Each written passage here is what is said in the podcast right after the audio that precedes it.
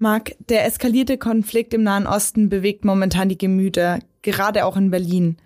Ich habe erlebt, dass in Neukölln an mehreren Nächten hintereinander Böller geflogen sind. Das ging mir ähnlich. Gerade dort leben viele Menschen mit Wurzeln in der Region, die sich überwiegend pro Palästinenser einsetzen. Bei einigen Demos ist es zu Ausschreitungen gekommen. Die Polizei hat deshalb eine ganze Zahl verboten. Gleichzeitig finden auch pro-israelische Kundgebungen statt, die jeweils von den Beamten begleitet werden müssen. Eine echte Herausforderung.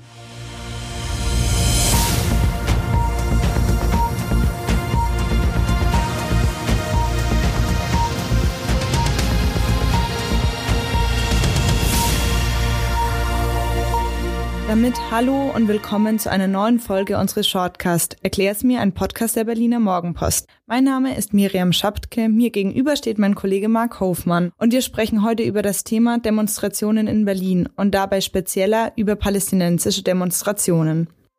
Marc, normalerweise ist die Berliner Polizei doch relativ freigiebig, was die Genehmigung von Demonstrationen angeht. Von den pro-palästinensischen Demos jedoch ist jetzt ein großer Teil bereits vor Beginn jedoch verboten worden. Ja, das stimmt. Denn die Versammlungsfreiheit ist im Grundgesetz garantiert. Die Polizei als Versammlungsbehörde muss also gewichtige Argumente haben, wenn sie dieses Recht einschränken will. Versammlungen unter freiem Himmel sind erst einmal erlaubnisfrei. Das regelt das sogenannte Versammlungsfreiheitsgesetz des Landes Berlin. Sie müssen allerdings angezeigt, also der Polizei schriftlich gemeldet werden. Okay, ab wann kann dann aber die Polizei eine Veranstaltung verbieten? Das geht zum Beispiel dann, wenn eine Veranstaltung geeignet ist, den öffentlichen Frieden zu stören, wie es dazu so schön im Juristendeutsch heißt.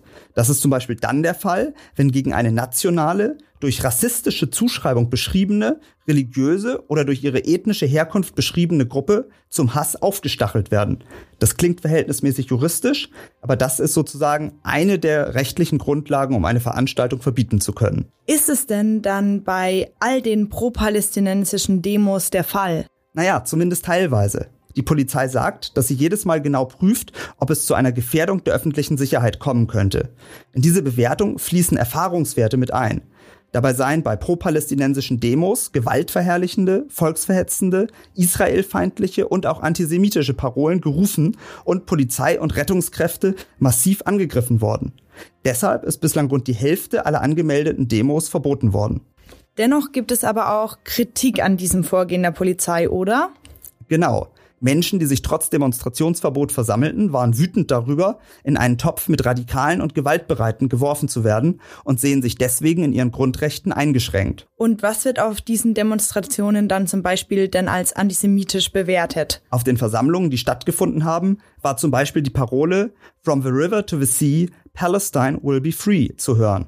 Auf Deutsch, vom Fluss, gemeint ist damit der Jordan, bis ans Mittelmeer, soll Palästina frei sein. Das wird von manchen Beobachtern als antisemitisch interpretiert, als solle der dazwischen befindliche Staat Israel ausgelöscht werden. Aber ist das denn grundsätzlich so? Nein. Denn im deutschen Recht ist so etwas Auslegungssache. Das heißt, es kommt darauf an. Die Generalstaatsanwaltschaft Berlin sagt zum Beispiel, der Slogan stellt für sich genommen noch keinen Aufruf zu Gewalt und Terror dar. Das bedeutet aber auch, dass es Einzelfälle geben kann, in denen aufgrund des Kontextes, wie beispielsweise bei den jüngsten Entwicklungen und der damit einhergehenden Demonstration in Berlin, das doch anders gesehen werden kann. Ist die Polizei dann mit den proaktiven Verboten nicht ganz schön strikt? Demos am 1. Mai werden ja auch trotz Ausschreitungsrisiko nicht verboten. Das stimmt. Vor allem, wo der Tag der Arbeit in Berlin seit Jahren für Gewalt auf der Straße steht. Da stellt sich schon die Frage, ob hier nicht mit zweierlei Maß gemessen wird. Juristisch betrachtet gibt es erst einmal eigentlich keinen Unterschied zwischen diesen Veranstaltungen. Bei den Demos am 1. Mai gibt es jedoch mehr Erfahrungswerte, sie seien tendenziell ruhiger verlaufen, wenn sich die Polizei im Vorfeld zurückgehalten hat, heißt es. Die Unsicherheit in Bezug auf pro-palästinensische Demos ist jedoch noch größer. Darum wolle die Polizei erst einmal Herr der Lage werden und geht nachvollziehbarerweise kein Risiko ein, sagt ein anderer Forscher. Ob diese restriktive Herangehensweise tatsächlich zulässig ist, ist allerdings noch unklar. Das werden letztlich die Gerichte klären müssen. Cool, vielen Dank für deine Einordnung, Marc. Ich hoffe jedenfalls, dass sich die Stimmung wieder etwas ähm, beruhigt, hier in Berlin sowie auch im Nahen Osten. Sehr gern. Und das war's auch schon wieder mit der heutigen Folge von Erklär's mir, der Shortcast der Berliner Morgenpost. Falls ihr noch Fragen, Anregungen oder Themenwünsche habt, schreibt uns an erklär's mir at funkemedien.de.